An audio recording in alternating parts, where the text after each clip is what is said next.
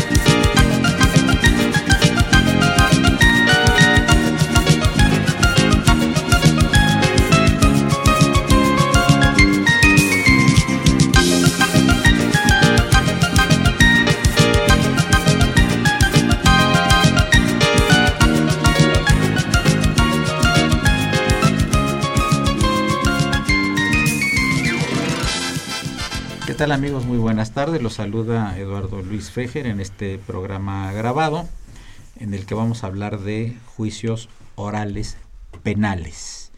Y para mí es un gusto recibir a tres distinguidos uh, catedráticos, cuarto con Marilu González Covarrubias, a quienes ya conocen, que son el maestro Carlos Barragán y Salvatierra, que es catedrático de la Facultad de Derecho, el maestro Arturo Luis Cosio Sueta, también catedrático de la propia facultad, y el maestro Christopher Pastrana, también catedrático de la facultad. Por supuesto, la presencia siempre grata de Mario González Covarrubias, nuestra conductora alterna, y saludamos en cabina con gusto la presencia de Miguel Ángel Ferrini y de Francisco Trejo, el padre Crons, así como Bolívar Avilés, que es el libertador de la cabina. Bien amigos, soy Eduardo Luis Fejer y el tema asaz interesante me lo sugirió don Carlos Barragán y Salvatierra, ya que es el titular del seminario. No, actualmente titular. Eres el titular de Derecho Penal. Del Seminario de Derecho Penal. Aquí es de la facultad, ¿no? Eh, e, e, este cambio de los juicios orales es de 180 o 360 grados en, la historia de México, ¿no, Carlos? Pues yo creo que es un cambio de 360 grados donde eh, realmente todavía no podemos comprobar la bondad del mismo. Yo todavía no he encontrado esa bondad que nos han ofrecido. Creo que nos falta mucho para poderla demostrar. Creo que tenemos muchos problemas actualmente, sobre todo por los operadores del sistema. Eh, creo que tenemos muchas fallas en el Ministerio Público, tenemos muchas fallas en la defensa, tenemos muchas fallas en los peritos, tenemos muchas fallas en los jueces. Y que es un sistema que realmente veremos si funciona en unos cinco años, seis años. O sea, no es a corto plazo.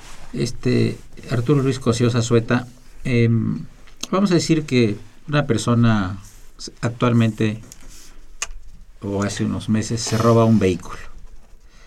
Y lo detienen, lo llaman al Ministerio Público, él comprueba que tiene los elementos para ser consignado a un juez, se va a un reclusorio y empieza un tortuoso juicio que a veces la sentencia tarda mucho tiempo, a veces quedan varios años ahí sin sentencia, con todas las tropelías que luego se causan en, los reclusorios, que lo sabemos perfectamente con los autogobiernos que hay en muchos de ellos. ¿Y cuál será la diferencia ahora que entre en vigor? Esta persona que está en proceso, entra la nueva ley de juicios penales, ¿cuál va a ser su situación? Bueno, tenemos que ubicar que hay diferencias importantes en el procedimiento. En los dos, en el mixto, que es el que estamos superando ahorita, estamos dejando atrás, había una etapa inicial de investigación que se llamaba la averiguación previa, en la que en un caso como el planteado, se tenía una persona hasta 48 horas detenida y después se consignaba y se ponía a disposición de un juez que previo el trámite de declaración preparatoria, que es cuando se le informaba de qué se le acusa, para efecto de que él conteste el cargo, el juez determinaba la formal prisión o la libertad. En este caso vamos a suponer que fue la formal prisión, automáticamente llevaría aparejada la prisión preventiva, que es el estar privado de la libertad durante el procedimiento como una medida cautelar. Es decir, para evitar que se vaya, para asegurar su presencia en el juicio, se le tenía detenida y era como la regla general. Cualquier delito que tuviera como sanción la pena privativa de libertad implicaba detención durante el procedimiento, salvo que procediera la libertad bajo caución para delitos no graves. Sin embargo, pues la mayoría de los delitos llevaban la prisión preventiva. De ahí se empezaba eh, prácticamente lo que es el proceso con el ofrecimiento, admisión, desahogo de pruebas. Y una vez terminadas las pruebas, entrábamos a la parte de conclusiones que son los alegatos. Luego el juez dictaba sentencia y efectivamente podía durar mucho el proceso, tomando en cuenta que la Constitución prevé como un año eh, el plazo para ser juzgado y que a veces se renuncia a ese plazo en aras del ejercicio de la defensa. Si tú quieres que vaya una persona a declarar y no lo encuentran y se difiere y se difiere y se difiere la audiencia, llega el momento en el que tienes que renunciar al plazo para que se pueda desahogar. En el nuevo sistema también tenemos una investigación que es la inicial, en la que el Ministerio Público se allega de los elementos, pero ya no desahoga las pruebas como lo hacía antes. Aquí recaba los datos de las pruebas, los indicios que le va a presentar al juez, pero todavía no desahoga. Simplemente le dice al juez, considero que hay datos suficientes, una causa probable, como dicen los norteamericanos, para eh, sujetar a proceso. Y en realidad lo que hace el juez es vincular a la investigación, porque propiamente el proceso se daría hasta que se da la acusación. ¿Cuál es el problema de este sistema? Bueno, la ventaja es que no todos los delitos van a implicar prisión preventiva. Ya la prisión preventiva, es decir, estar detenido durante el proceso, se supone que queda sujeto a que otras medidas no sean suficientes para lograr el fin que se busca, que es su presencia, que no afecte a personas o que no afecte a bienes jurídicos, y de tal suerte se puede decir que sería una excepción. Hay, hay que hacer la aclaración, delitos que son de prisión preventiva oficiosa, como homicidio doloso, violación, secuestro, trata de personas, delincuencia organizada, delitos cometidos por medios violentos eh, y graves contra la salud, el libre desarrollo de la personalidad y la seguridad de la nación. Son pocos comparado con lo que era antes eh, el delito grave y la prisión preventiva. El problema es que aquí cuando el juez te dicta un auto de vinculación a proceso, que sería la resolución con la que te va a resolver la situación jurídica, estamos hablando de que sería prácticamente a los cinco días de los hechos, si es que se detuvo en flagrancia la persona, es decir, al momento de, de la conducta, le va a fijar un plazo al Ministerio Público para que termine la investigación. Y entonces después de dos meses, el Código Nacional de Procedimientos Penales prevé hasta seis meses cuando la pena exceda de dos años de prisión. Y en ese tiempo, pues el Ministerio Público va a estar investigando y no se avanza propiamente en el proceso. Pueden ser seis meses que estás esperando a ver si te acusan o no te acusan. Detenido. Detenido, si es que estás en prisión preventiva puede ser que no, no estés en esa situación. ¿Eso lo determina el Ministerio Público también? No, el juez. El juez es el que impone a petición de las partes la medida cautelar. Pero insisto, si no es prisión preventiva de la oficiosa, por los delitos que mencionaba, el Ministerio Público para lograr la prisión preventiva tiene que justificar que otras medidas no son suficientes para los fines de, mantenerlo, en, insisto, presente en el proceso, proteger personas o bienes jurídicos principalmente. Entonces, ya que te acusa el Ministerio Público, entonces vamos a la etapa de notificación de la acusación, ofrecimiento de pruebas, se hace una audiencia en la que se admiten las que se van a, a poder aportar y posteriormente ya se hace el juicio oral.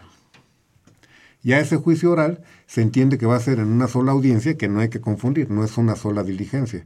Pueden ser varias que se van continuando y no se pueden suspender por más de 10 días. Ya después ahí vendrá eh, lo que es la sentencia. Eso es básicamente lo que sería el juicio y las etapas, los, los trámites. Pero también habría que decir, y también quisiera que hablaran mis compañeros para que no digan que me adueño del micrófono, que lo que se busca en ese sistema son salidas alternas y la terminación anticipada. Es decir, que no todo llega al juicio oral, sino que se arreglen antes, con acuerdos reparatorios. A ver, el que se robó el coche, si lo paga y lo regresa, ¿puede no entrar? Puede someterse, por ejemplo, a un procedimiento abreviado, en el que él acepta su responsabilidad, renuncia al juicio y prácticamente hay una negociación de la pena dentro de los límites que marca la ley. Te dice la ley que puede bajar hasta una mitad si la pena es hasta de cinco años en la media aritmética, es decir, sumando el mínimo con el máximo, dividimos entre dos, y si es menos de cinco y es primo delincuente, es decir, no tiene antecedentes penales la persona, se puede bajar hasta la mitad de la pena mínima. Si no, se baja una tercera parte. Y sale bajo fianza. Puede que salga bajo, no bajo fianza, que salga ya con una sustitución de pena, porque ya no saldría bajo fianza, ah, porque ya no hay proceso. Ya está renunciando a él. Ah, muy interesante. Sí, Marilu. Sí, Christopher Pastrana, eh, ¿existe algún plazo en el que va a entrar en vigor estas nuevas reformas? Y si hay algún referente en algún otro país en donde se esté utilizando un mecanismo similar al que se, se establecen estas reformas penales. Sí, muchas gracias. Primero, gracias a ambos, a ambos por la invitación. Y antes de contestar la pregunta de Marilu, yo quería decir un poquito con una visión más optimista que la del director del seminario, que el maestro Barragán, eh, porque ha sido todavía discutido y seguirá siendo seguramente eh, el hablar de las bondades o las desventajas que representa la implementación del nuevo modelo.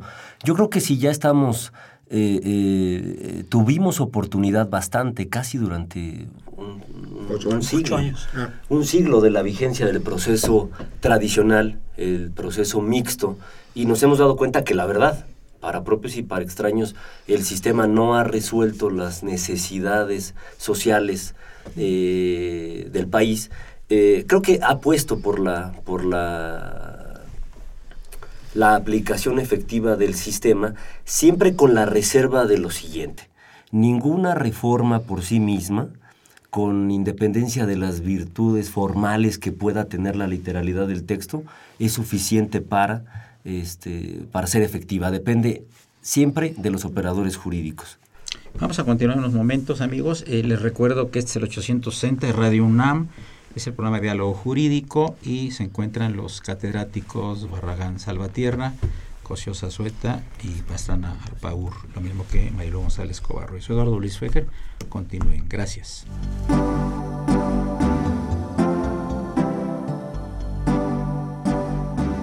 Está usted escuchando Diálogo Jurídico, Derecho, Cultura y Humanismo.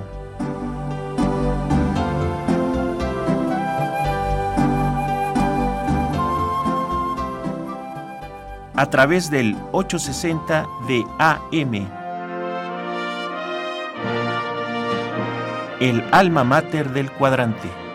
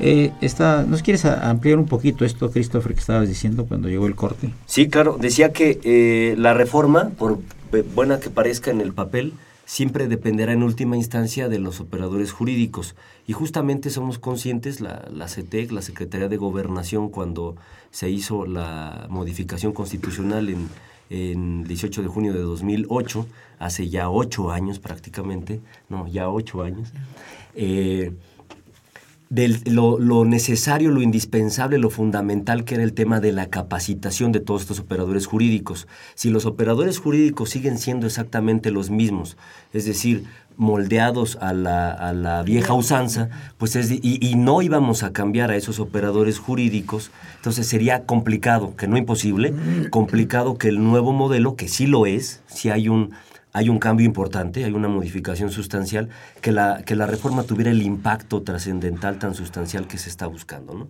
Entonces, bueno, por fortuna, uno de los grandes rubros en los que se hizo inversión fue eh, no solamente el relativo a la infraestructura, que de suyo era necesaria, sino también en el, en el rubro de la capacitación. Y creo que, pues, por fortuna, se han logrado grandes avances, por lo menos en lo que respecta a la Ciudad de México, aunque no están acabados.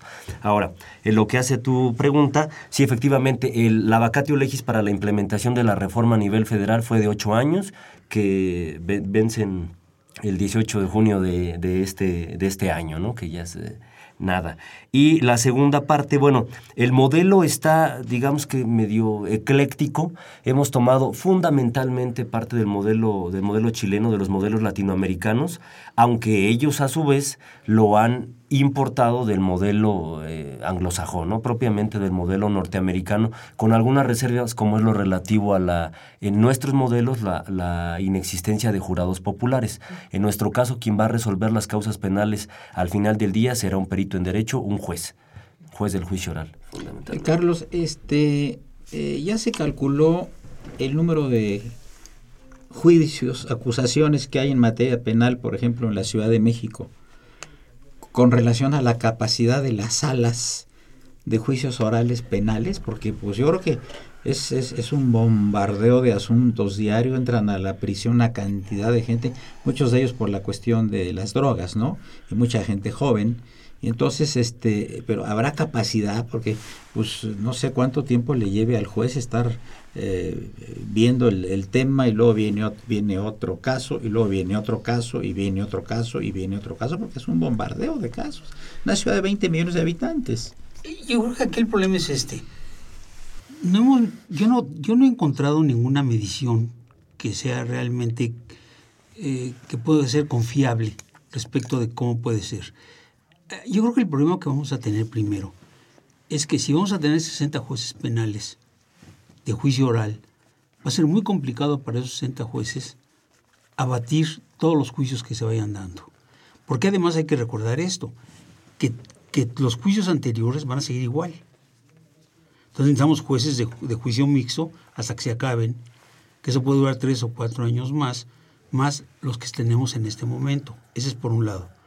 Por otro lado, yo he estado platicando con jueces de juicio oral del Distrito Federal, que estuvieron siendo bien capacitados en, en varias partes de la República, como fuera de la República, y me comentaban que ya hay varios sistemas que están tronando, entre ellos Chihuahua, entre ellos Estado de México, donde hay tal cantidad de gente que se va a juicio oral que están agotando el sistema.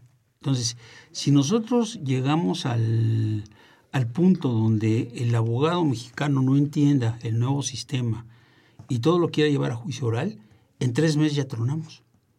Y, esa es la palabra exacta, tronamos, ¿no? Porque además, ahorita que estaba diciendo este Christopher, el problema de nosotros es que siempre mexicanizamos un sistema. Entonces, eh, mexicanizamos un- lo que es el angloamericano, se lo llevan a Sudamérica, Centroamérica, lo traemos a México y lo mexicanizamos. Y ponemos un auto de vinculación que realmente para mí no sirve para nada, más que es atora el sistema y crea figuras mixtas que no tienen mayor sentido. Podría ser, si ya, si ya nos vamos a ir a un nuevo modelo, bueno, pues vamos al angloamericano. Pero esto es, sobre todo esto es para que ustedes lo piensen. Por ejemplo, Chile dice, no, nosotros resolvemos nuestros problemas sencillos. Si juntamos toda la población de Chile es la mitad de Ixtapalapa. Y a nivel de delincuencia, no tienen los delincuentes que Ixtapalapa tiene en un momento determinado, y con todo respeto a la gente de Ixtapalapa, pero ahí nos encontramos droga, homicidio, robo, secuestro, asalto, todo. No necesariamente de la gente de Ixtapalapa, pero es una, es una, es una delegación rica en proporción de lo que le da el gobierno del Es un Federal. comparativo. Es un comparativo nada más, ¿no? O la Gustavo Amadero. Claro, claro. Entonces, con que, con que tuvimos el puro, el puro problema de Ixtapalapa, ya, ya tapamos el sistema. Entonces, creo que aquí es muy importante el- la agilidad que se le pueda dar.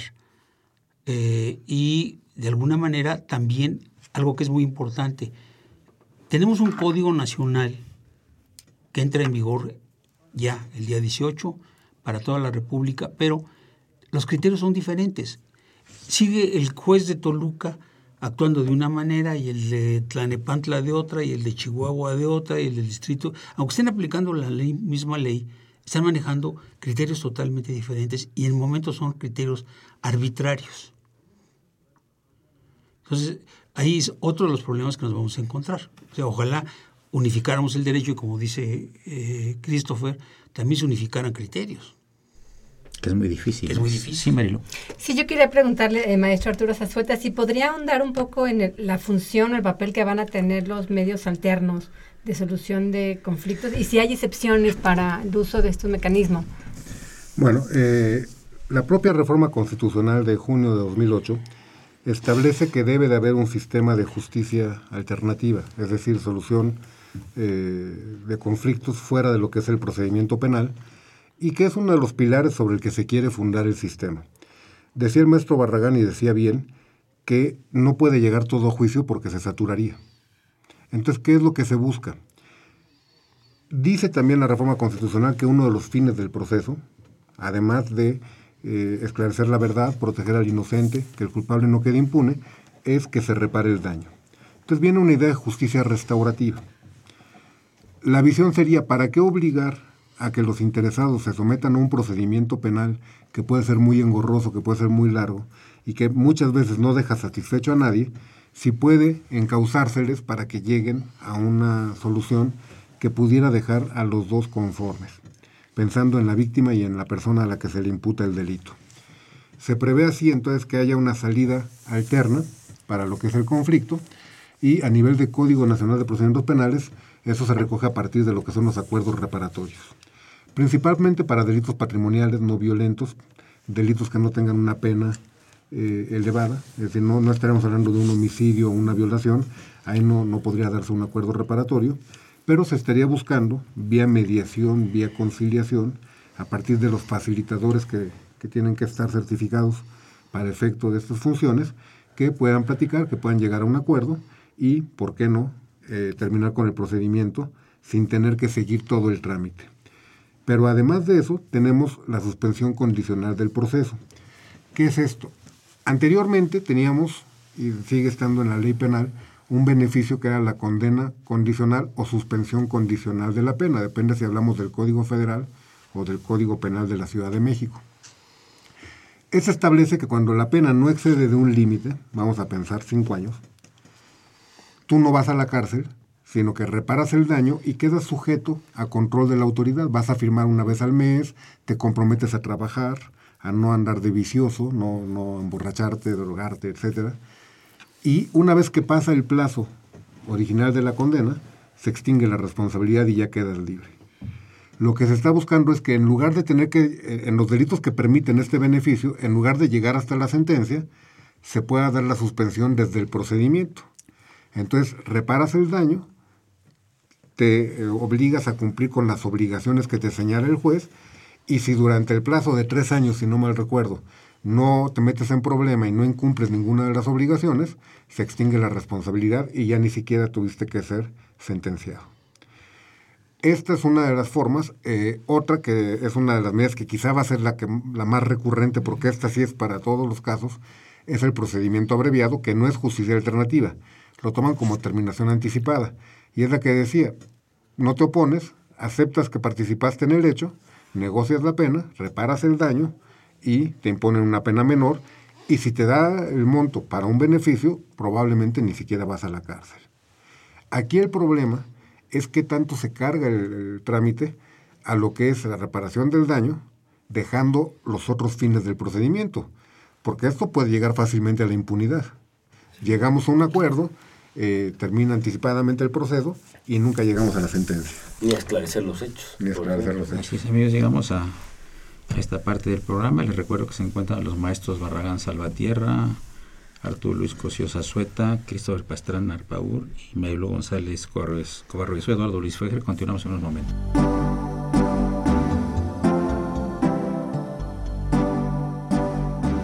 Está usted escuchando Diálogo Jurídico, Derecho, Cultura y Humanismo.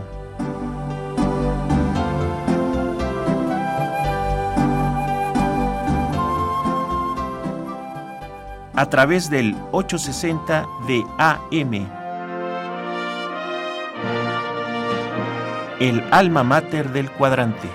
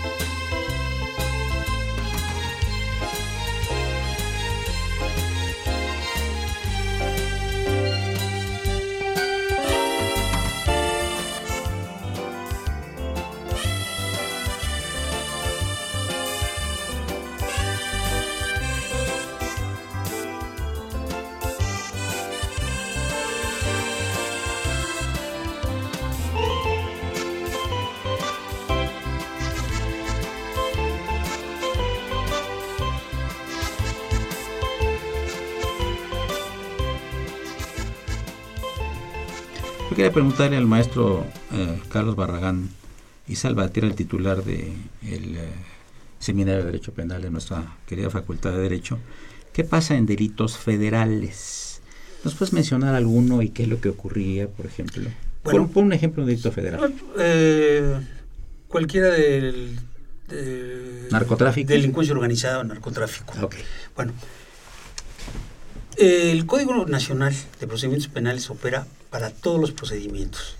Como consecuencia, en materia federal ya se están estableciendo el sistema oral. Aquí lo que sucedió fue que, como un error gravísimo, fue decir, es, faltan ocho años, faltan siete, faltan cinco, faltan cuatro, faltan dos. Ah, caray, faltan seis meses, ¿no? Entonces, la Corte no es un, la Corte no quería este sistema, pero tuvo que aplicar. Entonces, apenas se están adaptando los juzgados de distrito y tiene que entrar en funciones el día 18 en toda la República eh, los nuevos, el nuevo sistema. Pero realmente se tardan muchísimo, se gastaban en, en, en edificios modernos para juzgados y demás, pero se les olvidó hacer salas de juicio oral. Entonces, en este momento estamos viendo que a trabajos forzados están en los reclusorios eh, armando esto. Pero, pero ahí va más allá. Si alguien tuvo resistencia a este nuevo sistema, fue los militares. Y hace 15 días se publicó el nuevo Código de Procedimientos Penales Militar y el nuevo Código Penal Militar, donde entran al nuevo sistema a partir del día 17 y no están preparados. Vamos a decir que qué pasa con un señor está exportando droga a los Estados Unidos y lo pescan aquí en México. Lo pescan. ¿Él puede arreglar esta situación en un juicio oral? Es decir, No. de no llegar a, es decir, tener un arreglo. Es bueno, pues eh, pago tal cantidad de multa, este, reparo el daño, regreso la droga. ¿Cómo, está, No, cómo en este caso, asunto? como comentaba Arturo, es prisión preventiva de oficio. Ya. Ahora, tienen una posibilidad que nos establece la ley, que es el testigo protegido. Protégeme. Que es nuevo, tiene muchos años lo que no, ha- no, no ha funcionado, no ha operado, pero está en la ley. pero está en la ley. Ah, ok. Y están dentro en, en las reformas constitucionales. Entonces, yo declaro en contra de mi organización y no entro a la cárcel. Me cambias mi identidad, me cambias todo, yo declaro y me cambias el nombre, me cambias domicilio, me cambias todo, me sacas del país, me das nuevos documentos a mi familia, a, mi- a todo el mundo nos proteges. Con tal de que explique cómo está el sistema de la delincuencia Claro, organizada. y, donde- y en los juicios vaya y declare en contra de... Pero tiene que ser un delincuente dentro de una organización de delincu- de delincuencial. Christopher Pastrana, yo te quería preguntar, eh, ¿tenemos algún registro sobre cómo ha funcionado los trabajos comunitarios como una sanción en esta idea de restauración del daño? Em, un registro, la verdad, particularmente así no, no conozco. Probablemente exista. Lo que sí puedo decir es que efectivamente una de las grandes apuestas del modelo es privilegiar los métodos alternativos de solución de controversias. Lo que me preocupa no es eso, porque la apuesta es muy loable. Particularmente me preocupa el, el procedimiento abreviado por las razones que ya expuso el maestro Cosío, porque efectivamente eh, un autor muy conocido que se llama Zamora Pierce, Jesús Zamora Pierce, llama a este modelo la negociación de la justicia. ¿Por qué es eso? Justamente negociar la pena este, por el reconocimiento de culpabilidad, de participación o de la autoridad del delito, dejando de lado los otros tres grandes objetivos del proceso penal. Eh, pero bien, aun cuando se privilegien los métodos alternativos, que es o los acuerdos reparatorios o la suspensión condicional, lo preocupante está en que hasta yo, donde yo me quedé, eh, hay menos de 100 mediadores certificados en la Ciudad de México, en el Centro de Justicia Alternativa. Entonces, si la gran apuesta es esa, que no, no todas las causas penales vayan a, a resolverse a la luz de un método alternativo de solución de controversias, que no lleguen al juicio oral, lo preocupante está que no estemos capacitados ni en infraestructura para recibirlos, ni con el número de personas que cumplan con el perfil para atender ese tipo de cuestiones. Sé que ahorita hay, eh, conozco al menos un par de casos eh, que van a la mediación y que están pues formados de aquí a tres meses para poder este, tener las, las audiencias de, conciliación. Entonces, ese gran filtro que queremos tener, pues está también ya entorpeciendo. Entonces, eh, eso pues es uno de los, puntos en donde primero tendremos que centrar nuestra atención para, para no hacer que colapse el modelo. Ahora, Arturo Cosío Zazueta, este, eh, en Europa se siguen estos procedimientos y en los Estados Unidos también. Eh, ¿Han dado resultado? Sí, sí han dado resultado, pero ya tienen una tradición, ya llevan mucho tiempo usándolo y eh, tienen una visión distinta de las cosas. Por ejemplo, en Estados Unidos se ve la cuestión del perjurio. La falsedad de declaraciones es muy grave. Vimos nosotros cómo casi tumban a William Clinton, no porque fuera travieso con Mónica Lewinsky, sino porque mintió ante el gran jurado. Claro, claro. ¿De acuerdo?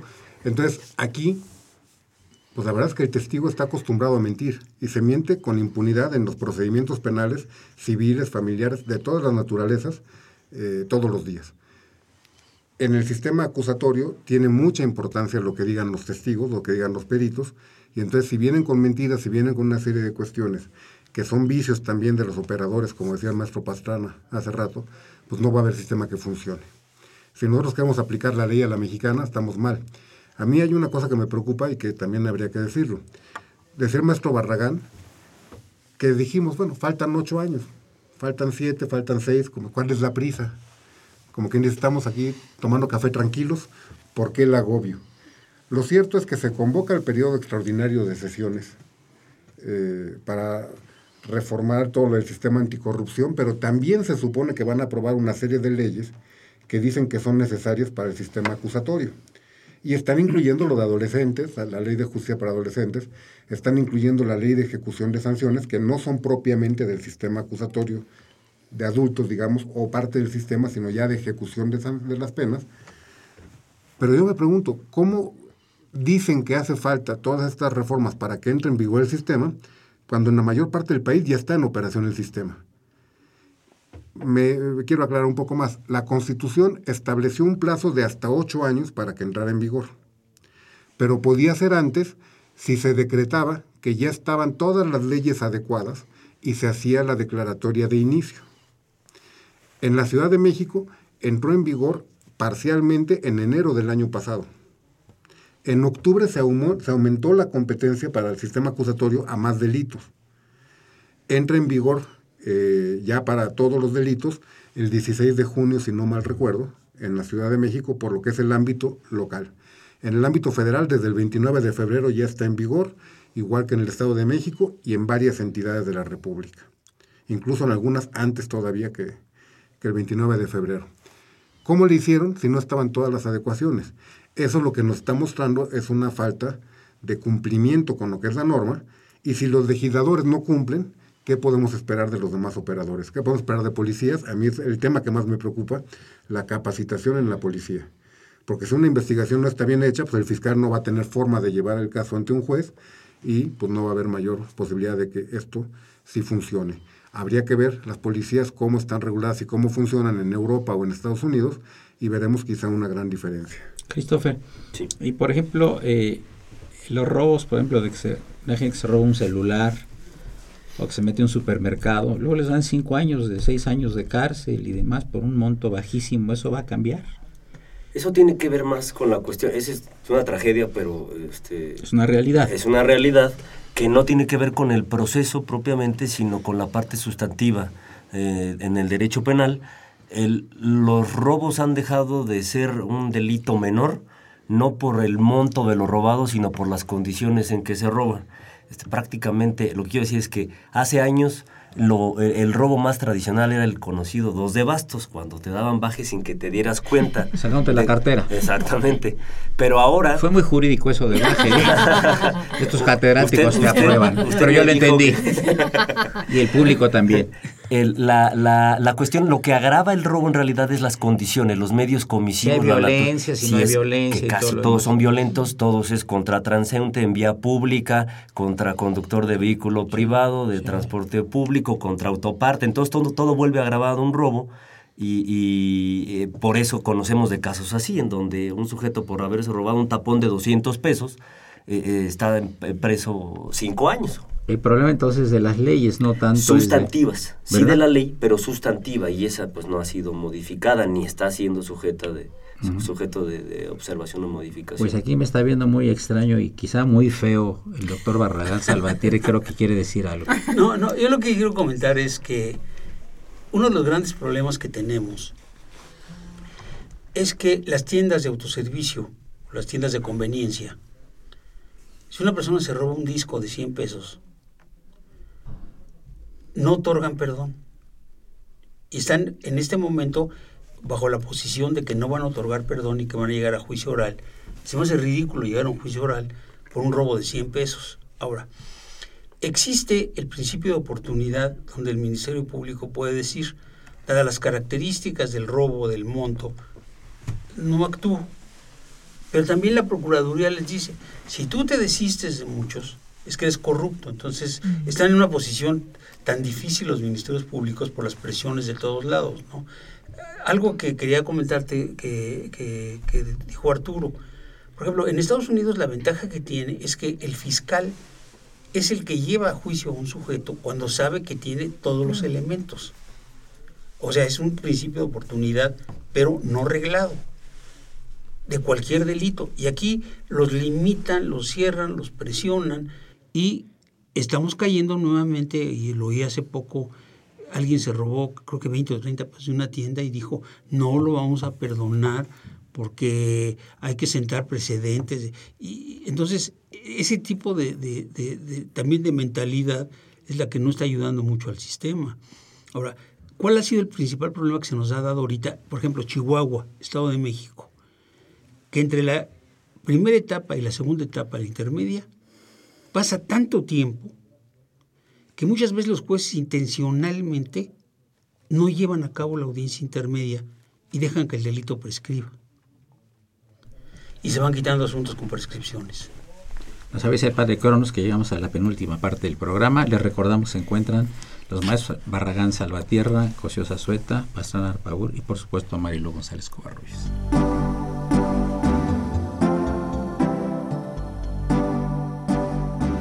Está usted escuchando Diálogo Jurídico, Derecho, Cultura y Humanismo.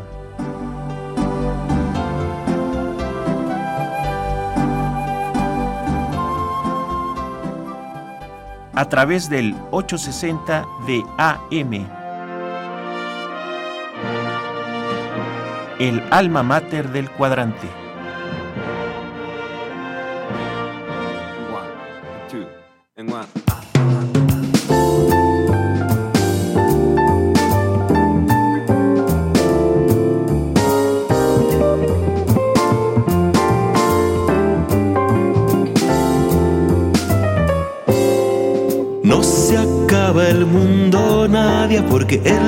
Dejado de amar.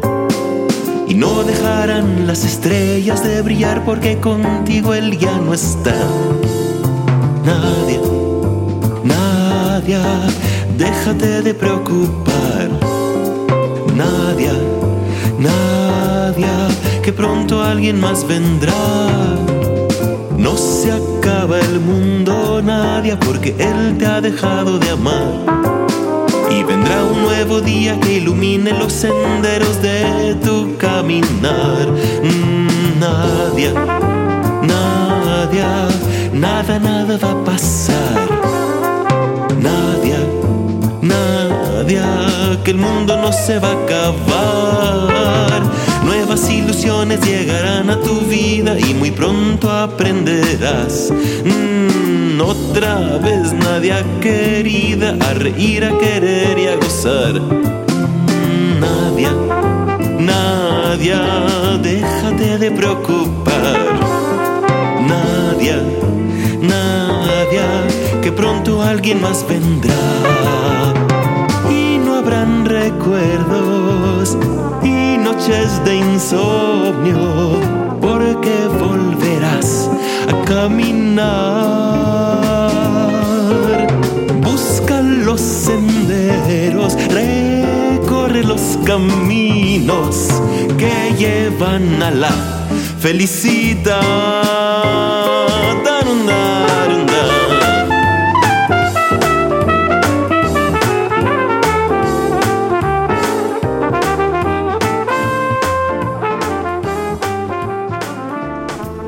Amigos, llegamos a la última parte del programa. Yo quisiera que eh, tuviéramos algunas conclusiones, empezando por el director del seminario, que ya no me está viendo feo como hace rato, me está viendo peor. Peor. Carlitos Barragán, amigo, una claro. conclusión de todo esto. Tu evaluación ha sido muy estricta, ¿eh? Ha sido... Sí, la verdad es que lo que pasa es esto. Eh, yo tengo muchos años ya de litigante, ya litigo muy poco, la verdad, estoy más dedicado a la facultad. Pero el nuevo sistema no es nada ultra nuevo. O sea, lo que nos vienen a presentar, los cursos que yo he tomado, o sea, es casi lo mismo, con, con pequeñas o grandes diferencias, pero no es, no hay una gran, gran, gran diferencia. Entonces, lo que hemos perdido es mucho tiempo y a mí lo que más preocupado me tiene, y perdón, será mi conclusión, creo que algo que hace falta es una ley nacional de penas. No existe concordancia entre penas. ¿A qué me refiero? Y estamos hablando del mo- conforme el maestro. Yo mato en Guadalajara y son de 20 a 30. Mato en el Estado de México son de 40 a 60. Mato en Chihuahua y son de 60 a 80. Pues mejor me voy a matar a Guadalajara, pues es más barato.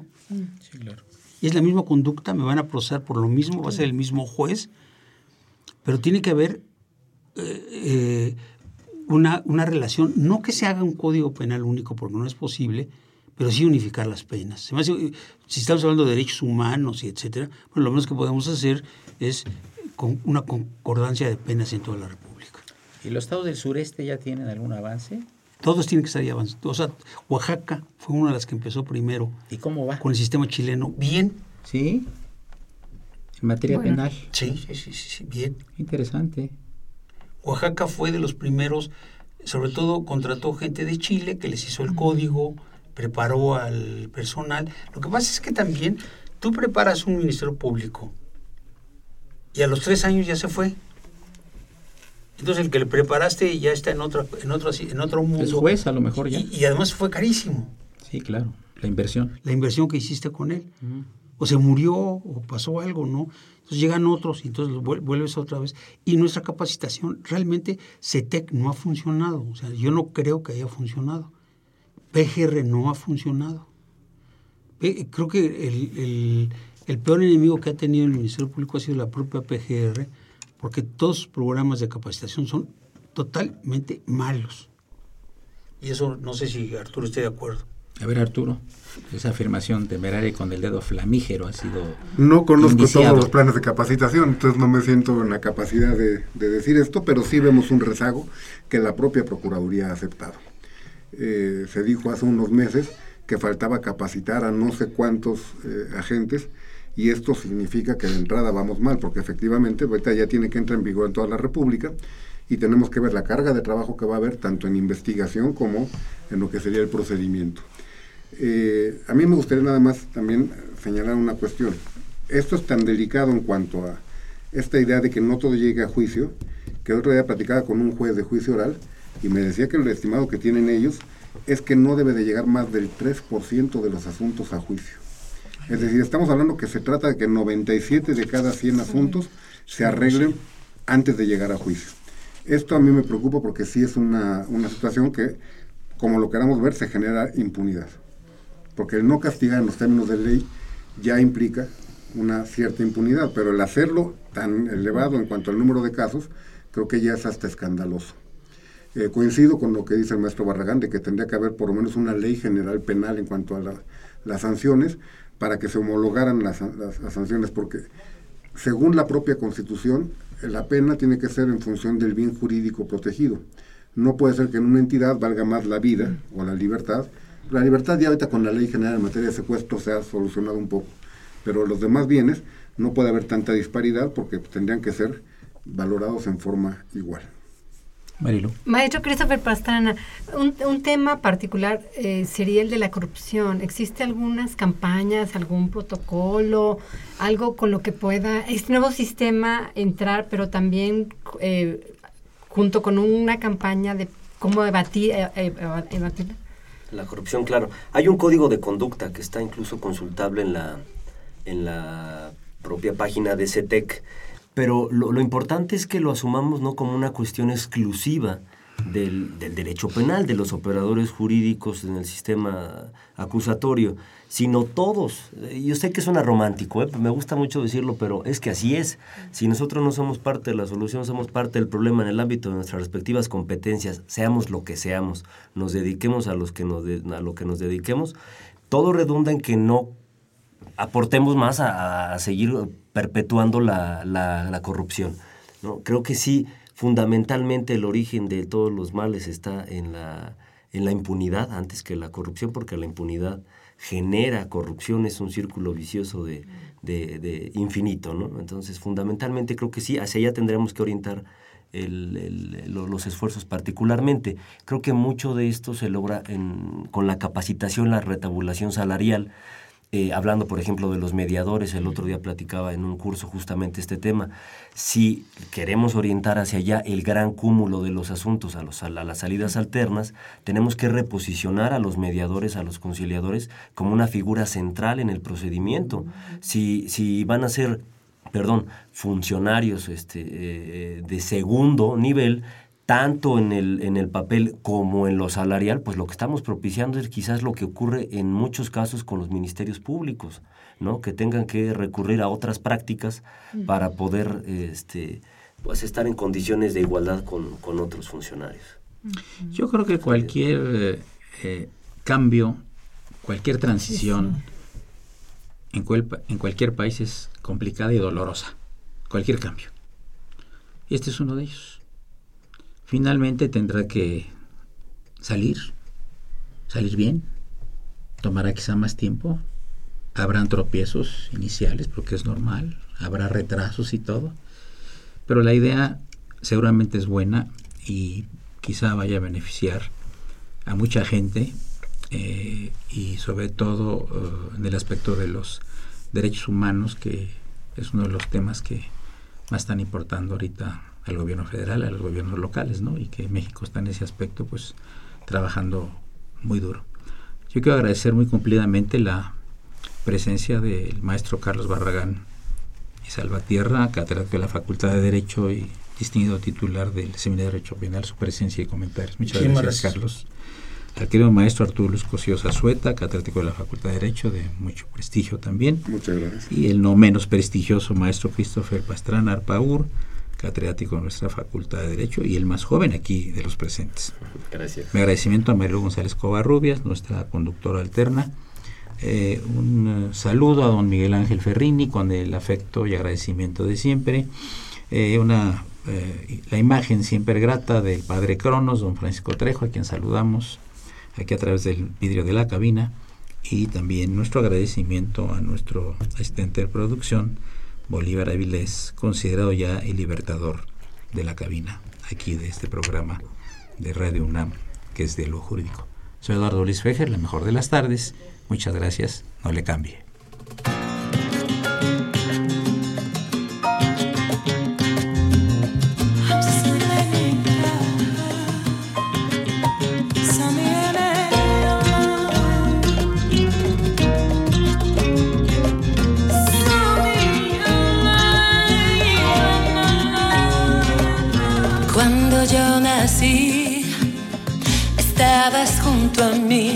Luego yo crecí, me diste tu mano, recuerdo tu mirada, recuerdo tu soñar, tus ojos pueden brillar, pueden hablar.